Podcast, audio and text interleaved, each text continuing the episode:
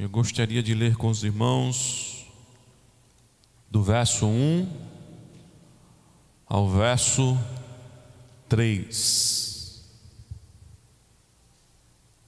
E deixem aí a Bíblia aberta, porque também nós vamos ver alguns outros textos dentro deste livro de Neemias.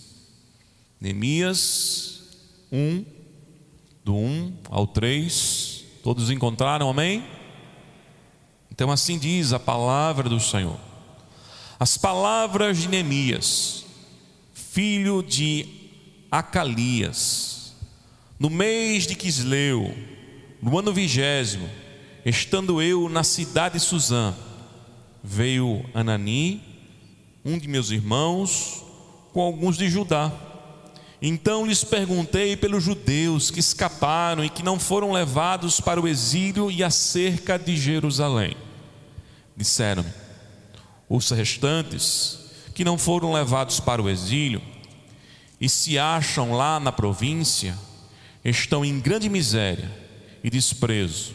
Os muros de Jerusalém estão derribados e as suas portas queimadas.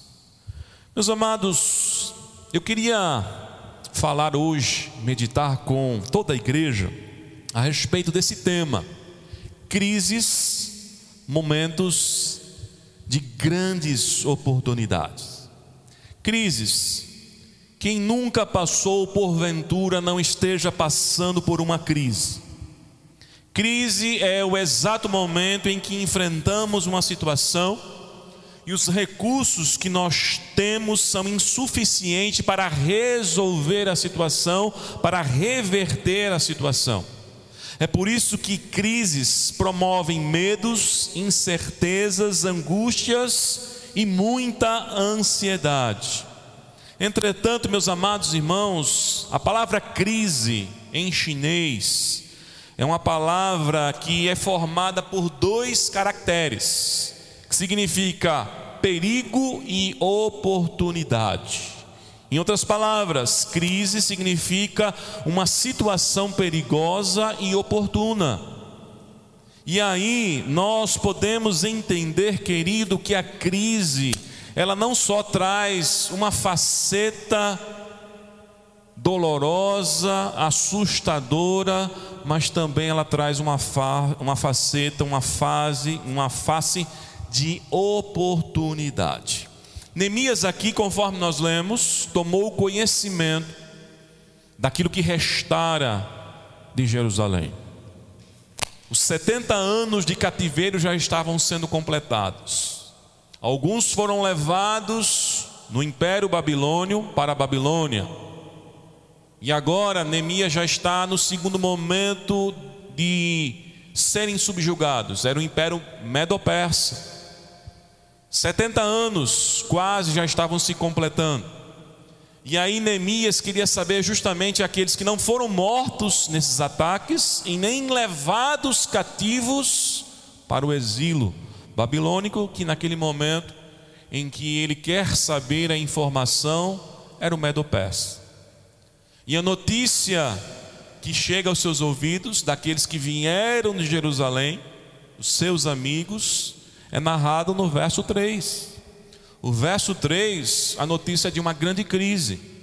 O verso 3 é uma notícia aonde as informações são as piores possíveis, porque diz aqui que este povo estava em grande miséria, desprezo, os muros de Jerusalém derribados, as suas portas queimadas. Como enxergar um momento tão difícil, trágico, de destruição. Talvez este seja o momento que você esteja atravessando no seu casamento, ou quem sabe na sua vida profissional, ou na sua vida ministerial, ou quem sabe na sua vida afetiva. Quando você olha, quando vem a informação, tanto externa como interna, quando as pessoas começam a falar daquilo que você está vivendo, ou as informações, e estas são as mais danosas, das nossas emoções, começam a trazer o quadro trágico daquilo que nós estamos vivenciando, a pergunta é: como vamos olhar e encarar essa situação?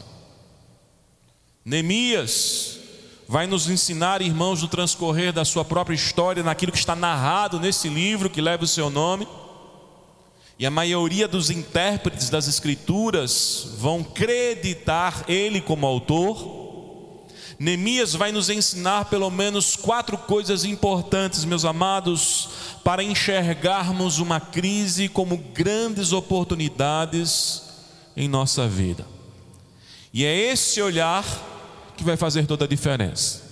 É esse olhar de não só ficar com medo, é esse olhar de não só ficar assustado, é este olhar de não só vivenciar uma sentença trágica que vai diferenciar o ponto final da nossa caminhada e daquilo que está acontecendo conosco. E é esse olhar que, como igreja, nós precisamos ter em meio ao enfrentamento de todas as crises, em todas as instâncias da nossa vida. Qual é a primeira lição, irmãos, que nós aprendemos com a crise? Revelada na vida de Neemias. Neemias revela para todos nós que a crise é uma grande oportunidade de nos humilharmos e buscarmos a presença de Deus com profundidade. Olha aí para o versículo, olha aí para o capítulo 1 ainda. Essa busca profunda da presença do Senhor envolveu pelo menos três coisas. Primeiro, quebrantamento no coração. Olha o verso 4 do capítulo 1. A Bíblia diz que quando Neemias ouviu a notícia trágica, a crise, ele se assentou, chorou, lamentou por alguns dias, ou seja, impactou o coração. Não foi fácil ouvir o relato que ele ouviu, mas o texto vai dizer também que ele esteve o que? Jejuando e orando perante o Deus dos céus. Um homem que olha para o perigo, um homem que olha para a tragédia, um homem que sente o perigo e a tragédia, mas um homem que ao mesmo tempo está vendo que aquele era um momento de quebrantar ainda mais o seu coração e buscar a Deus. Quantas não são as pessoas que no meio das suas crises não fazem outra coisa senão reclamar e chorar, mas não buscam a Deus, não se derramam diante do Senhor querem que o problema seja resolvido, mas eles não se aproximam do altar de Deus com o coração contrito. E Deus, irmãos, ao permitir que a crise chegue até nós, Ele também quer trabalhar na nossa vida. A crise não vem como uma sentença de destruição, mas a crise vem como uma oportunidade para nós estreitarmos o nosso relacionamento com Deus. A segunda coisa, irmãos, que essa busca profunda revela é que ela também é feita com confissão de pecados. Olhe agora para o versículo 6 e o versículo 7. No versículo 6 e 7, quando Neemias está orando, clamando ao Senhor, diante daquela situação, como é feita a sua oração? A sua oração, primeiramente, é feita com confissão. Neemias diz: Estejam, pois, atentos os teus ouvidos e os teus olhos abertos, para acudir-lhes a oração do teu servo, que hoje faço a tua presença dia e noite pelos filhos de Israel, teus servos, e faço confissão pelos pecados dos filhos de Israel os quais temos cometido contra ti, pois eu e a casa de meu pai temos o que? Às vezes, o olhar que nós temos de uma crise enfrentada, principalmente quando ela é conjunta a alguém, é que o culpado é o outro. E se o culpado é o outro, eu não tenho nada para falar para Deus a não ser reclamar. Afinal de contas, a culpa não é minha. Neemias sempre foi um servo de Deus. Daniel era um homem temente a Deus. Sadraque, Mesaque, Abinego, que participaram também deste momento em que o povo foi levado ao cativeiro, eram homens de Deus. No entanto, estes, quando oraram, se colocaram como também culpados, se colocaram como aqueles que de certa forma tinham uma responsabilidade e clamaram: Senhor, nós temos pecado. Uma crise numa casa não é culpa apenas de um. E a restauração só pode vir quando todos se implicam diante do Senhor, confessando os seus pecados e não acusando um ao outro. E não dizendo a culpa é da minha mulher, a culpa é do meu marido, a culpa é dos meus filhos, a culpa é dos meus pais. Uma nação só pode ser restaurada quando todos nós nos colocamos de joelho confessando os nossos pecados. Uma igreja só pode ser restaurada e avivada quando ela se prostra e começa a confessar os seus pecados. E a busca profunda por Deus, meus amados irmãos, que é a grande oportunidade em meio à crise, é quando nós derramamos o nosso coração e começamos a dizer: Senhor, nós temos pecado. E não só, tem pecado na igreja. Fulano está pecando, Beltrano está negligenciando, desse jeito não vai. Porque fazer parte de um organismo, uma comunidade, onde está claro os erros, quando na verdade, meus amados, a verdadeira postura é aquela onde nós nos implicamos também. Neemias está aqui dizendo: Israel errou, tudo quanto está acontecendo é justiça de Deus, mas ele também se coloca no meio. Nós temos errado, nós temos pecado contra o Senhor, e Ele vai dizer: temos procedido de todo corruptamente contra ti, não temos guardado os mandamentos, nem os estatutos, nem os juízos que ordenaste a Moisés, teu servo. Mas a terceira coisa, irmãos, uma busca profunda da presença de Deus em meio a essa oportunidade que a crise nos dá, é a esperança. Tem que haver no nosso coração, meus amados, quebrantamento, para que todo orgulho vá embora. Tem que haver confissão conjunta de pecado, mas tem que haver o olhar de esperança.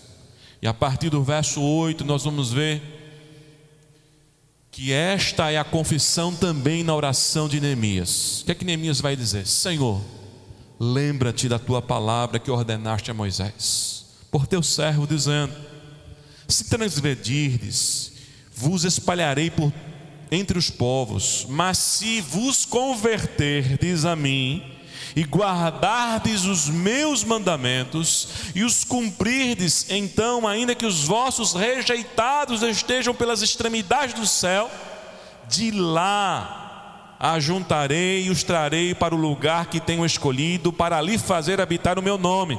Estes ainda são teus servos e o teu povo, que resgataste com o teu grande poder e com a tua mão que poderosa. É quando você olha para a sua casa, é quando você olha para a sua igreja, é quando você olha para a sua vida e você quebranta o seu coração, confessa os pecados, mas ao mesmo tempo diz: Senhor, tu és o Deus da restauração.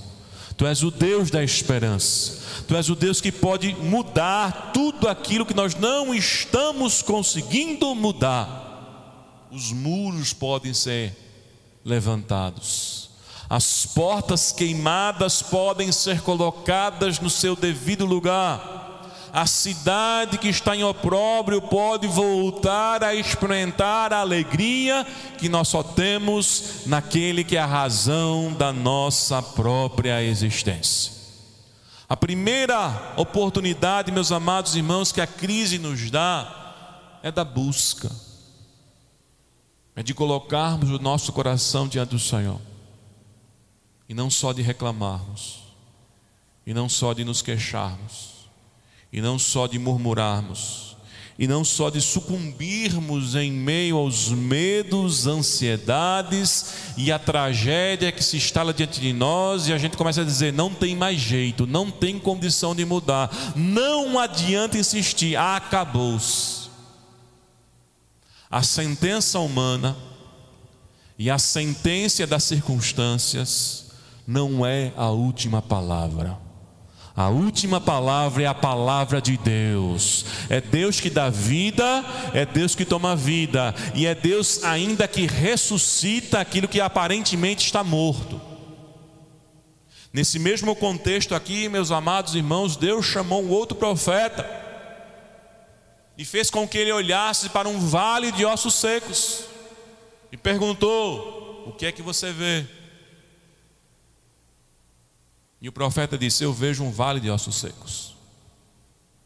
E a pergunta de Deus é: Poderão viver aqueles que morreram?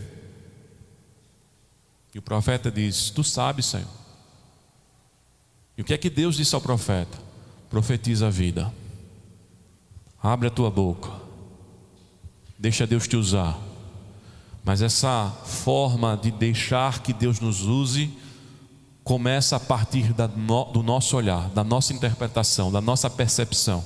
Se você olhar a tragédia como uma sentença, um ponto final na sua vida, você vai sucumbir. Mas se você enxergar que é uma oportunidade de restauração, de se aprofundar com Deus, que a sua casa, a sua vida, o seu ministério vai ter mais de Deus na sua vida, você vai entender, irmãos, aquilo que os profetas falaram à nação de Judá neste momento de crise, que a glória da segunda casa seria maior do que a primeira. Segunda coisa, meus amados, que nós aprendemos na experiência de Neemias, no enfrentamento da crise, é que a crise também é uma oportunidade para nós nos dispormos como instrumentos de solução para o problema. E não para acentuarmos ainda mais a dificuldade. E diante disso, irmãos, nós vamos ver duas coisas importantes. Olha agora para o capítulo 2. Todo aquele que quer se dispor como solução para o problema, ele é afetado pelo problema, ele é angustiado pelo problema. O texto vai dizer a partir do versículo 1: que no mês de Nissan, no ano vigésimo, do rei Artaxerxes, uma vez posto o vinho diante dele, porque Neemias era copeiro e o copeiro tinha a responsabilidade de provar toda a alimentação para ver se não havia nada envenenado para proteger a vida do rei. E naquele momento que ele estava ali tomando o vinho, para que então fosse servido ao rei, diz o texto, que o rei observou o semblante triste de Neemias. E a Bíblia diz que Neemias temeu. Por quê? Porque ninguém poderia estar diante de um soberano demonstrando insatisfação. Tristeza era sinônimo de insatisfação. O rei poderia interpretar que ele estava triste mediante ao serviço que ele exercia o rei poderia interpretar que ele estava triste por estar ali se arriscando pelo próprio rei. Por isso que o texto vai dizer que Neemias o que? Temeu. O texto é claro. Porque está triste o teu rosto, se não estás doente, se não aparenta nenhuma enfermidade, porque estás abatido. Imagine, meus amados, que ele nunca, conforme diz o texto, havia se apresentado dessa forma. Sempre ele se apresentou de maneira adequada, com satisfação no olhar por fazer aquele trabalho, mas de repente ele é surpreendido porque o rei percebe que algo não está bom. E o rei percebe que essa tristeza era uma tristeza, era uma, era, essa dificuldade era uma dificuldade do interior, porque o texto vai dizer: tem que ser tristeza do coração. Então Neemias temeu e logo desvelou a sua angústia. E ele disse: Como, como não me estaria triste o rosto, se a cidade onde estão os sepulcros dos meus pais está assolada? e tem portas consumidas pelo fogo. Havia um problema, Neemias, na sua função, onde não poderia misturar os problemas particulares com o trabalho, poderia ter deixado de lado, poderia ter assumido aquela postura: vou esquecer, não posso fazer absolutamente nada, inclusive não posso deixar que os problemas atrapalhem o meu trabalho, porque eu tenho uma vida a ser vivida e infelizmente tudo isso vai ficar no passado. Neemias não conseguiu fazer essa separação. Tamanha a preocupação que estava no seu coração diante do acontecimento, diante da crise, diante da tragédia, diante da notícia que ele havia ouvido. E aqui ele está sendo sincero: como posso ter alegria? Como posso ter um rosto diferente? Neemias aqui também, meus amados irmãos, não colocou uma maquiagem, não, rei, impressão sua e eu não tenho nenhum problema. Né? O problema era real. E era tão real que ele expôs ao rei que nada tinha a ver com o problema. Tamanha era o desejo, é, provavelmente, do coração deste homem de encontrar uma solução.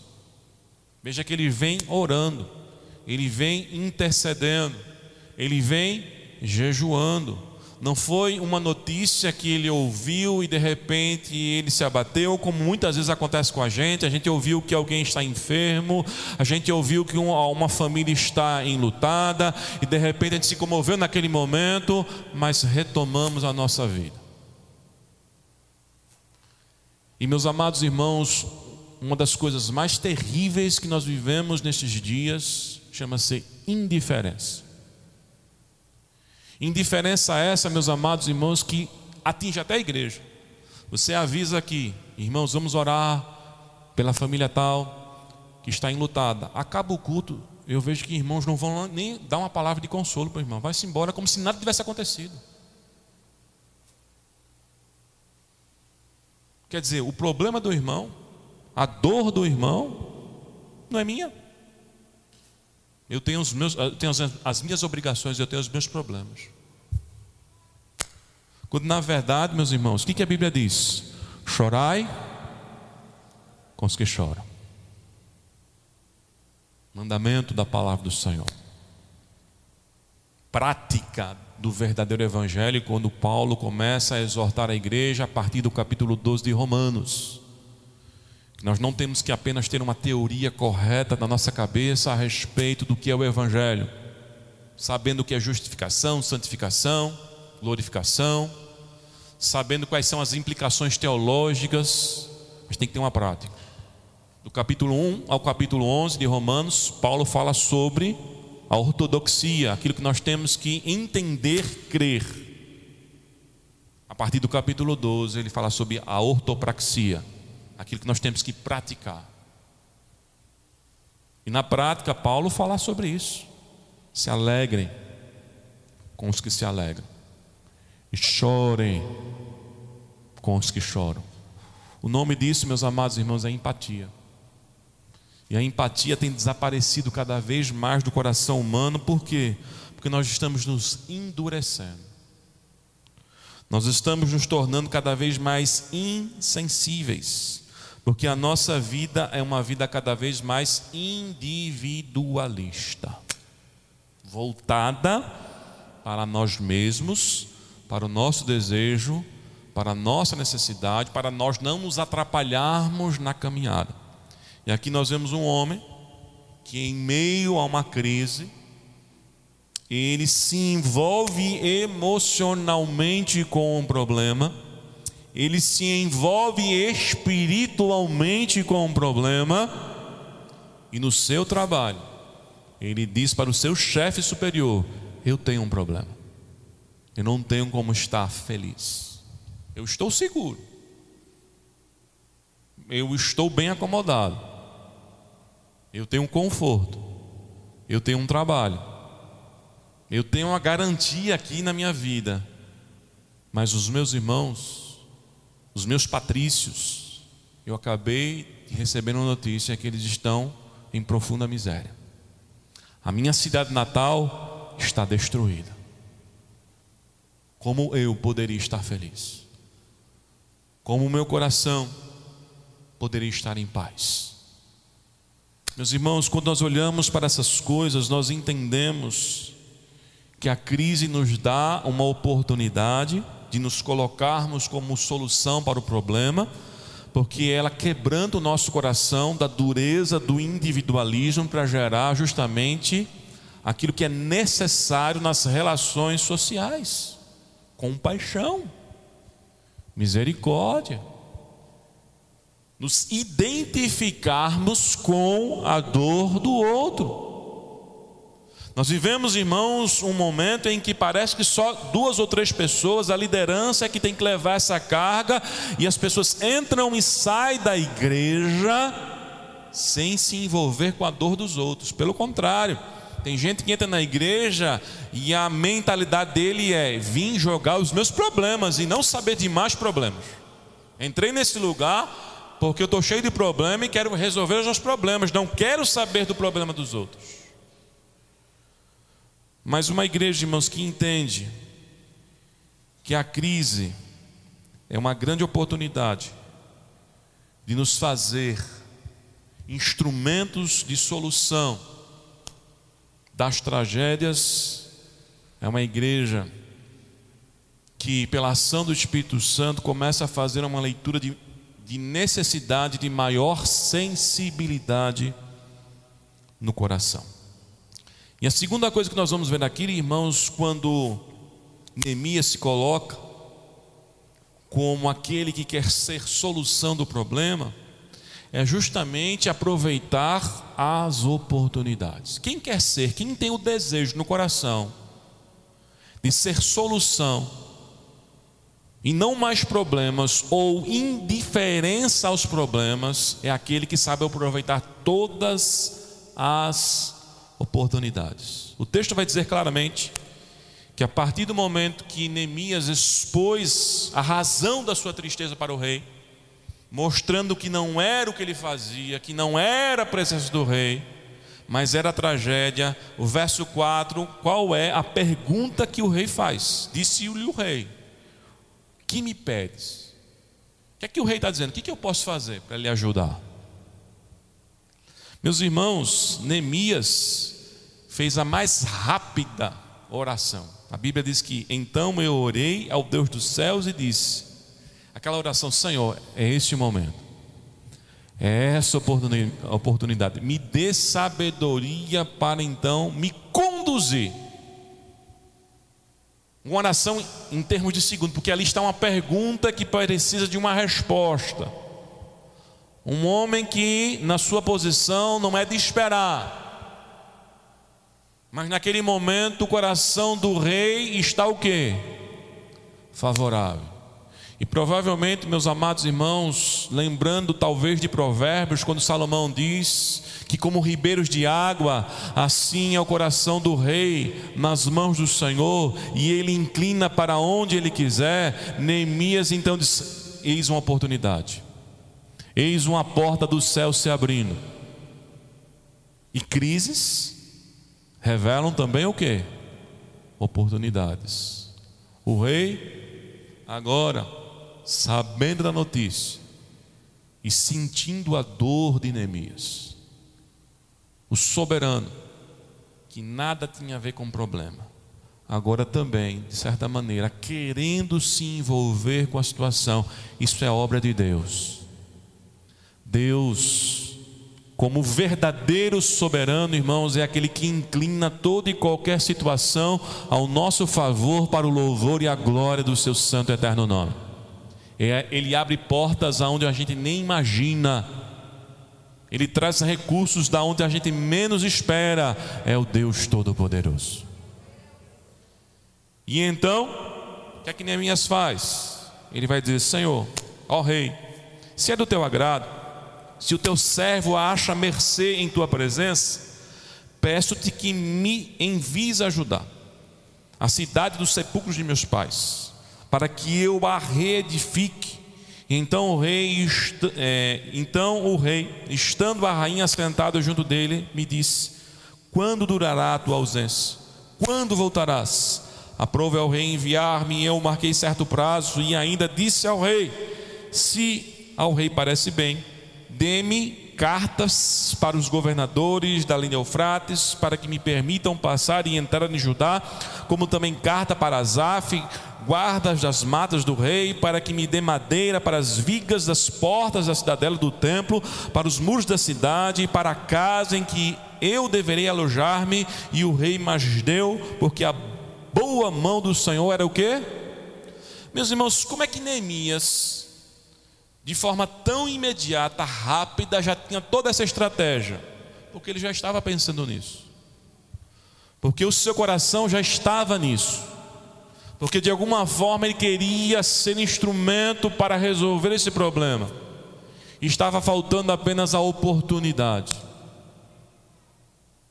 Porque se Neemias, irmãos, estivessem diferente, a resposta é: não sei o que fazer, rei.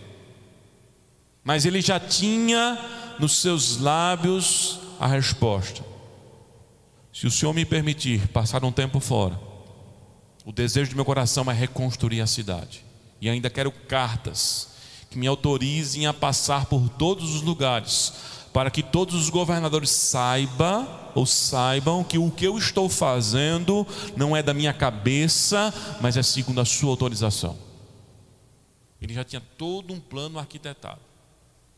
Ele já tinha todo um projeto, que é sinal de quem em meio à crise já estava orando, Senhor, me faz um instrumento.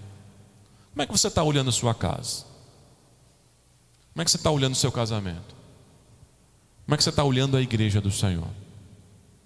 Você está orando, dizendo: Senhor, me dá uma oportunidade para ser um, um instrumento de mudança.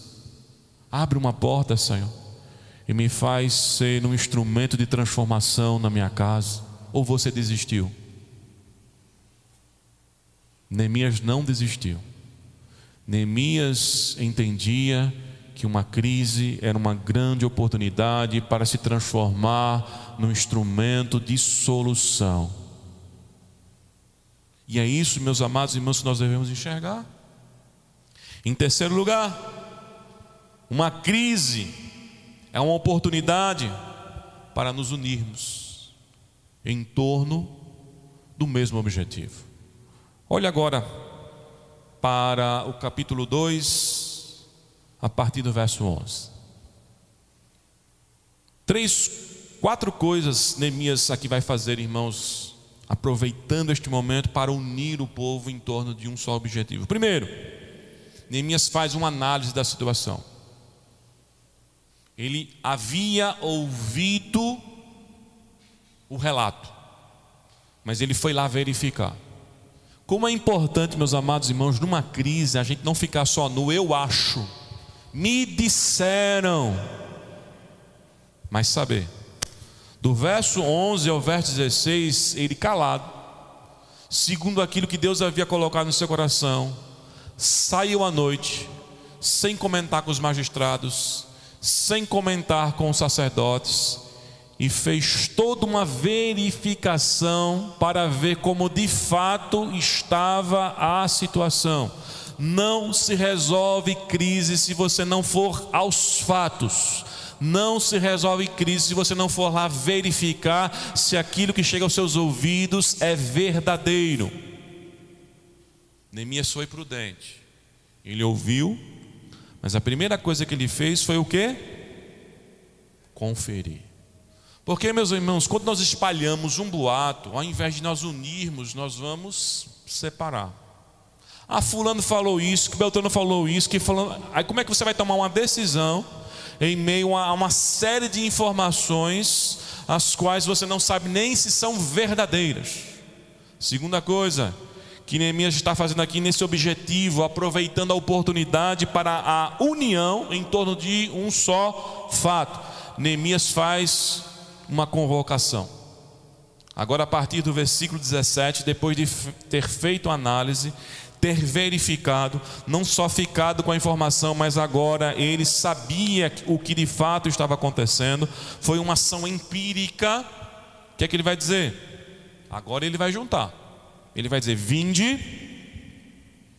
verso 17: Pois reedifiquemos os muros de Jerusalém e deixemos de ser o que? Opróbrio, que significa vergonha, vexame, dor, crise. Meus amados irmãos, a vitória de uma casa, de uma igreja, de uma sociedade, em meio à crise, é a unidade. São as pessoas se juntarem em torno de um só propósito. É aí em que todos, tendo de fato a informação real, vão se juntar para saber o que deve ser feito. Uma crise nos relacionamentos, irmãos, precisa em que ambos os lados verifique aonde estão os erros e não ficar no achismo, e não ficar na interpretação, e não ficar imaginando que ele ou ela, os filhos ou os pais agem desse jeito, mas falar. Deus nos deu, meus amados irmãos, um instrumento que nos diferencia das outras espécies, a fala, para saber para conferir, para ter com exatidão o fato, para que então possamos tomar as decisões mais acertadas e não ficar no nosso imaginário, e não ficar nas nossas suposições, e não ficarmos naquilo que nos disseram, mas de fato na realidade. E a terceira coisa, meus irmãos, que Neemias vai fazer aqui é justamente quando ele. Não, desculpa, meus irmãos. A segunda coisa é quando ele expõe o fato, né? Verso 17: Estáis, pois, vendo a miséria em que estamos, Jerusalém assolada e as portas queimadas. Ele verificou e ele está expondo o fato. A terceira coisa é quando ele faz a convocação para um só objetivo: Vim depois, reedifiquemos os muros de Jerusalém e deixemos de ser opróbrio. E a quarta coisa que Neemias vai fazer aqui é que ele ressalta a esperança. Para nós resolvermos, irmãos, um problema nós temos que enxergar o problema, mas nós temos que olhar para as soluções do problema. Nós não podemos negar um problema, porque ele precisa ser resolvido, mas o nosso foco não pode estar nele. Porque se nós concentrarmos o nosso olhar só nele, a gente se entristece, a gente se abate. E é justamente isso que Neemias vai fazer. Ele ressalta a esperança nos corações, falando que Deus estava presente para restaurar Veja o verso 18. Ele vai dizer: Ele e lhes declararei, como a boa mão do meu Deus estivera comigo, e também as palavras que o rei lhe falara. Então disseram: Disponhamos e edifiquemos, e fortaleceram as mãos para o quê? Neemias deu testemunho. Ele chegou em silêncio, não falou com ninguém, verificou tudo, depois de verificado, convocou o povo e disse: Eu estou aqui, porque a boa mão do Senhor me trouxe até aqui. E se essa boa mão do Senhor me trouxe até aqui, é porque há esperança de restauração. O negócio é feio, está tudo destruído, mas o nosso Deus é Deus de restauração, é Deus de mudança, é Deus de milagre, é Deus que ressuscita, é Deus que faz tudo novo. Às vezes, meus amados irmãos, o problema não é crer que Deus faz tudo novo. O problema é: será que eu quero? Porque tem muita gente que se apegou com o problema, e o problema tem um ganho secundário. Qual é o ganho secundário? É justamente o motivo para eu atingir aquele que me feriu. Então, quando vai se resolver o problema, você vai criar um outro problema, porque eu vou deixar então de atingir quem me feriu. E tem gente que se agarra com o problema, diz que não tem mais solução para o problema, não é porque ele não tem solução, é porque ele não quer que tenha solução. Porque ele está ferido, ele está com o coração magoado. E pode ver, meus amados irmãos, quando o coração está ferido, magoado, está falando alto, a gente acha a coisa mais absurda é perdoar, ou não é? Quando o coração está ferido, magoado, a coisa mais absurda que existe é perdoar. Você diz, perdoar? É muito fácil, agora vem pedir perdão.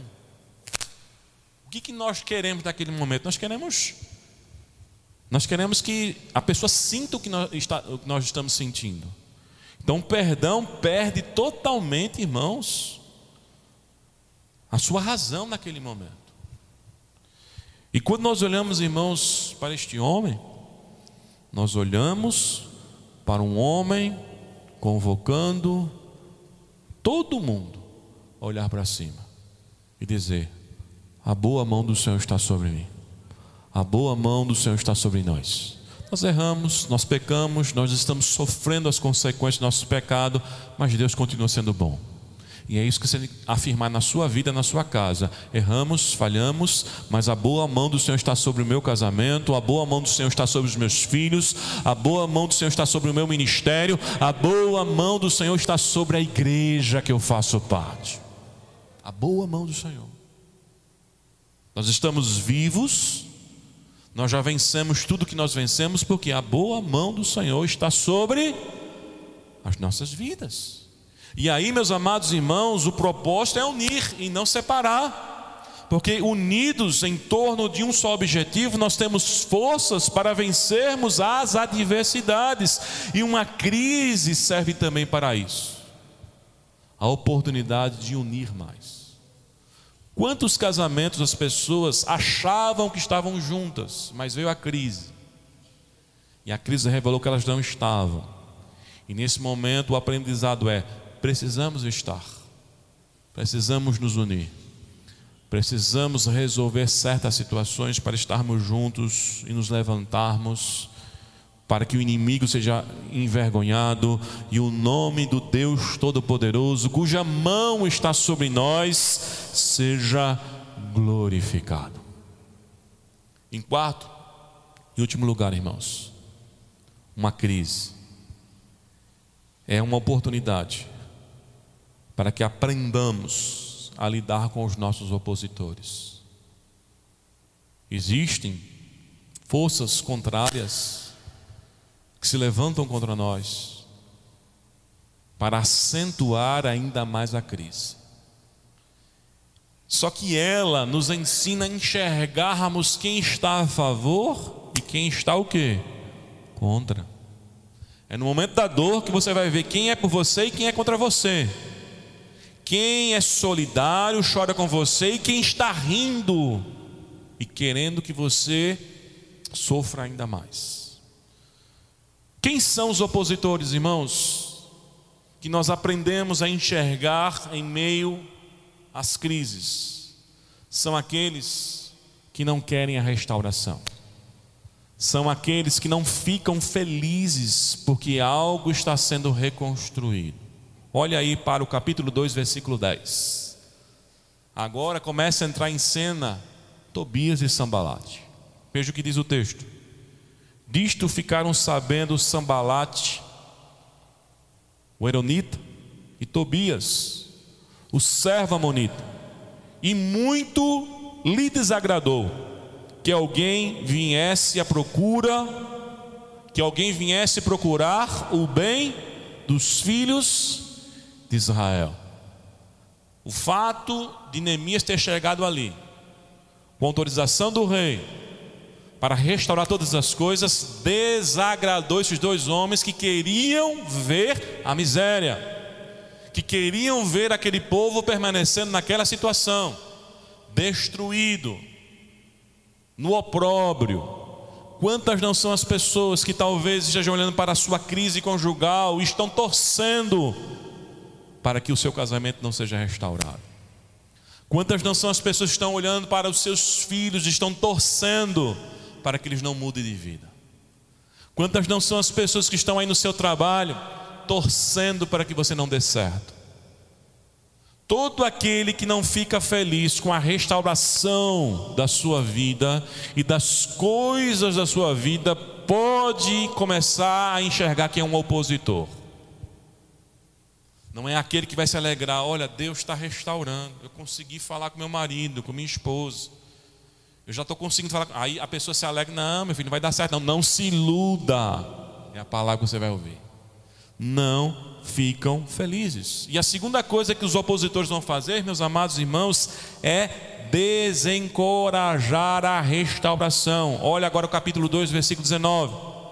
Porém, Sambalate, o Eronita, e Tobias, o servo amonita, e Gesem, o arábio, quando souberam, zombaram de nós e nos desprezaram e disseram: Que é isso que, que fazes?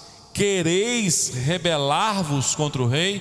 Depois de quando eles foram lá rir e fazer essas perguntas? Depois que Neemias fez a verificação, convocou o povo, disse que era difícil, mas a boa mão do Senhor estava sobre ele, disse: Vamos lá e vamos edificar. E o povo tomou ânimo, disse: Vamos nos envolver com essa boa obra. Essa notícia se espalhou. E qual é a função do opositor? Desencorajar começar a inventar uma história que isso seria um ato de rebeldia contra o rei, quando na verdade, irmãos, Neemias tinha cartas nas mãos. Veja como Neemias foi estratégico. A primeira coisa que ele pediu ao rei foi: me dê cartas. Eu tenho cartas, eu tenho autorização. Neemias estava na legalidade. Agora a oposição, meus amados irmãos, vai dizer que é mentira, que é falso. E aí a gente tem que ter os nossos olhos firmados em Deus. A terceira coisa, irmãos, que a oposição vai fazer é agora se levantar com veemência. Olha aí para o capítulo 4, versículo 7 e versículo 8. Porque a partir do capítulo 3, irmãos, você vai ver que o pessoal colocou a mão na massa e começou a reconstruir. Ou seja, a insatisfação e a zombaria, né, o trazer palavras para desestimular não surgiu efeito. A oposição agora começou a se levantar com mais veemência. Diz o texto: capítulo 4, versículos 7 e 8. Mas ouvindo Sambalat e Tobias, os arábios, os amonitas e os asdotitas, que a reparação do muro de Jerusalém ia avante e que já sim começava a fechar-lhe as brechas, ficaram sobremodo irados e ajuntaram-se todos de comum acordo para virem atacar Jerusalém, suscitar confusão ali. A quarta coisa, meus amados irmãos, que nós vemos para identificar a oposição em meio às crises. Os opositores se disfarçam de amigos, são falsos. Veja aí agora o capítulo 6, verso 1 e 2. Tendo ouvido Sambalate, Tobias, Gesem, o Arábio e o resto dos nossos inimigos, que eu tinha edificado o muro e que nele já não havia brecha nenhuma, ainda que até este tempo não tinha posto as portas nos portais, Sambalate e Gesem mandaram dizer-me: Vem, encontremos nas aldeias, no vale de Ono, porém intentavam fazer-me mal. Mandaram uma notícia: Vamos conversar? Sai daí de dentro, vamos bater um papo, vamos fazer um acordo. Mas o Espírito Santo já mostrara a Neemias que aquilo que não era correto. Meus amados irmãos, o texto não só vai nos mostrar como identificarmos os opositores, através dos seus atos, das suas, das suas posturas, mas o texto vai dizer também o que fazer em relação a eles. Em primeiro lugar, como nós podemos vencer esses opositores? Primeiro, mantendo a esperança da restauração acesa no nosso coração. Se Deus falou, Ele é fiel para cumprir. Volta lá para o capítulo 2. Quando eles começaram a zombar, depois de ouvir o discurso de Neemias, convocando o povo à unidade, e eles começaram a dizer que aquilo era um ato de rebeldia contra o governo, contra o rei. Qual foi a palavra de Neemias para eles? Então lhes respondi: O Deus dos céus é quem nos dará bom êxito. nós, seus servos, nos disporemos e reedificaremos. Vós, todavia, não tendes parte, nem direito, nem memorial em Jerusalém. O que é que Neemias está dizendo? Deus vai fazer, porque Ele é Deus nos céus, porque Ele está conosco, e maior é aquele que está conosco do que aquele que está no mundo. E se Deus é por nós, quem será contra nós? É naquele momento, meus amados irmãos, onde nós reafirmamos ao nosso coração que a promessa do Senhor é fiel e verdadeira e vai se cumprir. Que o inimigo está se levantando contra, que o inimigo quer que a nossa mente questione a direção de Deus, mas nós temos que manter a esperança. Nós temos que manter, irmãos, acesa em nosso coração a esperança. Deus vai fazer. Como diz o salmo que nós lemos, o choro pode durar uma noite, mas quando amanhecer, vem a alegria de Deus. E o salmista diz: A ira de Deus dura apenas um instante, mas o seu favor para todos sempre. As misericórdias do Senhor, irmãos, são maiores do que os nossos pecados. Por isso que Jeremias, no seu choro, disse: a causa de não sermos consumidos, porque todas as manhãs elas se renovam sobre a nossa vida. Então nós temos mais motivos de ter esperança para a restauração de todas as coisas do que chorarmos, do que sucumbirmos, de que não acreditarmos. Deus está dizendo: eu vou fazer, eu vou restaurar, eu vou libertar, eu vou mudar, eu vou transformar. Como vencermos os opositores? O texto vai dizer: trabalhando e vigiando. Em segundo lugar, olha agora para o capítulo 4, versículos 16 e 17. Quando a turma lá, enfurecida, se juntou para atacar Jerusalém, os trabalhadores estavam preparados. Neemias já tinha uma estratégia que é que Neemias fez? Daquele dia em diante, metade dos meus moços trabalhava na obra, e a outra metade empunhava o que? Lanças, escudos, arcos e couraças. E os chefes estavam por detrás de toda a casa de Judá, os carregadores que por si mesmos tomavam as cargas, cada um com uma das mãos fazia a obra e com a outra segurava o que? A arma. Todo o trabalho deve ser feito com diligência. Por isso que tudo que nós fazemos, irmãos, principalmente na obra do Senhor, é feito com oração. Tem gente que acha porque não está ministrando, não está pregando, não está dirigindo um culto, ele não tem mais nenhuma responsabilidade com a igreja. Tem orar, clamar ao Senhor, dizer: Senhor, usa o teu servo, usa a tua serva, usa aquele que está no louvor, usa aquele que está à frente. Neemias, irmãos, entendia que a fúria das trevas, ela precisava ser protegida por meio de vigilância, e aqui representa as nossas orações, porque Paulo é claro ao afirmar que as obras da nossa milícia, da nossa luta, elas não são carnais, mas elas são poderosas em Deus. Nós, nós não lutamos com revólveres, com espadas, com pedras, nós lutamos com os nossos joelhos dobrados, sabendo que o Deus do céu se move. E a Bíblia diz, irmãos, que mesmo irados e em conjunto, eles não puderam prevalecer contra aqueles que trabalhavam. E em terceiro lugar, irmãos, nós vencemos os opositores quando nós não perdemos o foco. A última estratégia destes foi enviar aquela carta. Enviar uma cartinha, vamos conversar, saia da cidade, vamos nos encontrar aqui no deserto. E Neemias discerniu pelo Espírito Santo que eles intentavam mal. E o texto vai dizer que por quatro vezes eles enviaram a mesma mensagem. E qual é a resposta? Capítulo 6, versículo 3. Qual é a resposta de Neemias?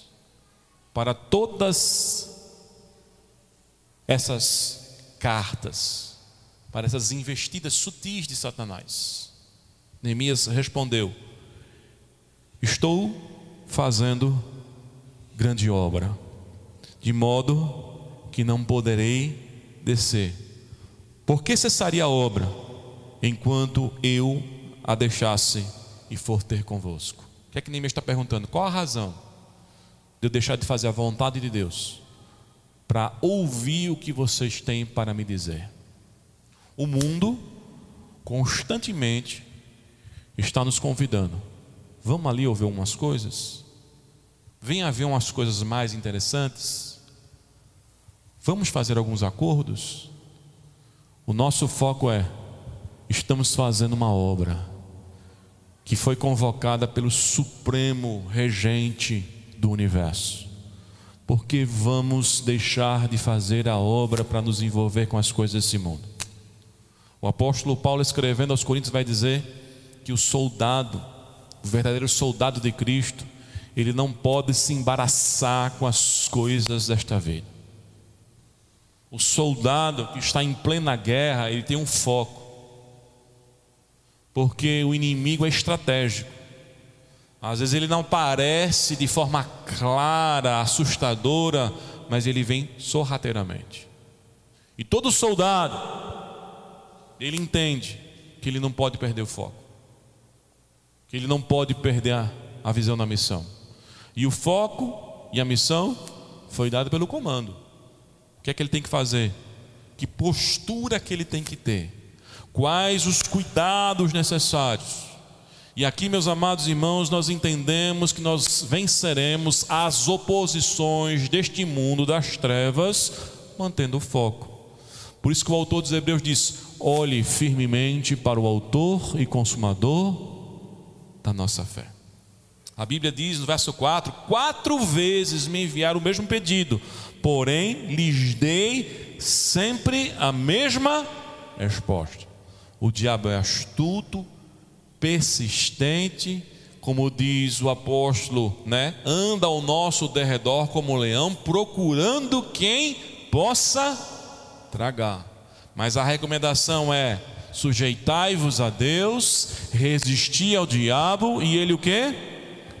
Fugirá de vós. Concluímos, meus amados irmãos, que crises, que são momentos de grandes oportunidades em nossa vida, são justamente os instrumentos que Deus pode se utilizar para promover o nosso crescimento, a nossa restauração, nosso aprendizado e, sobretudo, o amadurecimento da nossa fé para estarmos mais firmados em Sua palavra. A conclusão que o salmista faz no Salmo 119, verso 71, depois de passar por uma crise, foi agradecer ao Senhor por ter passado pela crise, porque ele aprendeu. Salmo 119, verso 71 diz: Foi-me bom ter sido afligido para que aprendesse os teus estatutos. O que é que o salmo está dizendo? Como foi bom ter passado pelo sofrimento, ter passado por uma crise, ter passado por um momento difícil, porque aí eu aprendi a obedecer mais a Deus. O meu coração se quebrantou mais. Como diz aquele velho ditado, meus amados irmãos, a crise é como o sol. E o nosso coração, ele pode ser de barro ou de cera. Se o nosso coração for de barro, com o sol, vai ficar mais duro, mais insensível. Que é justamente aquelas pessoas que passam por situações difíceis e se revoltam ainda mais, e se afastam ainda mais de Deus. E as dúvidas e questionamentos se acentuam ainda mais. Mas tem aqueles cujo coração é de cera, que quando o sol bate, derrete, se quebranta, se coloca diante do Senhor. Como é o teu coração perante as crises? É de barro ou de cera? Que venhamos a pedir a Deus, que Deus nos dê um coração de cera, que mediante o calor das provações, o calor das dificuldades, o calor dos problemas, o calor das crises, se derrete, se quebranta, se prostra e ainda depende mais do Deus Todo-Poderoso. Que o Senhor aplique esta palavra na sua mente e no seu coração. Que o Senhor te ajude a superar todas as crises que você possa estar passando, que você possa aproveitar todas as oportunidades que estão diante de você, em nome de Jesus. Curve sua cabeça, feche seus olhos e vamos orar ao Senhor. Deus de amor, de misericórdia, de bondade e de graça. Obrigado, Senhor, porque a tua palavra nos ensina a termos um novo olhar diante das dificuldades que enfrentamos nesta vida, dos problemas, das adversidades, quer sejam eles provocados por nós ou não, quer sejam eles consequência dos nossos atos, Pai, de desobediência ou não nós entendemos que cada crise, cada situação difícil, Senhor, cada espinho, Senhor, que toma os nossos pés, são oportunidades para nós enxergarmos novos aprendizados, novas dimensões, principalmente, Senhor, na nossa caminhada espiritual. Nesta noite, Senhor, eu creio que a tua palavra não volta vazia. Nesta noite eu creio, Senhor, que a tua palavra promove mudanças na mente e no coração. Nesta noite eu creio, Senhor, que por mais que seja de barro o coração, a mentalidade, tu és poderoso para transformar numa cera, para se derreter na tua presença, para que haja verdadeiro quebrantamento. A Deus, eu oro por aqueles que estão enfrentando as suas crises tu venhas em nome de Jesus ajudá-los, ensiná-los, fortalecê-los na tua presença, ó Pai. Em nome do Senhor Jesus Cristo. Amém. Com a sua cabeça curvada e os seus olhos fechados, eu queria fazer um convite para você que tem, quem sabe está aqui, que está afastado dos caminhos do Senhor ou não entregou a sua vida a Jesus.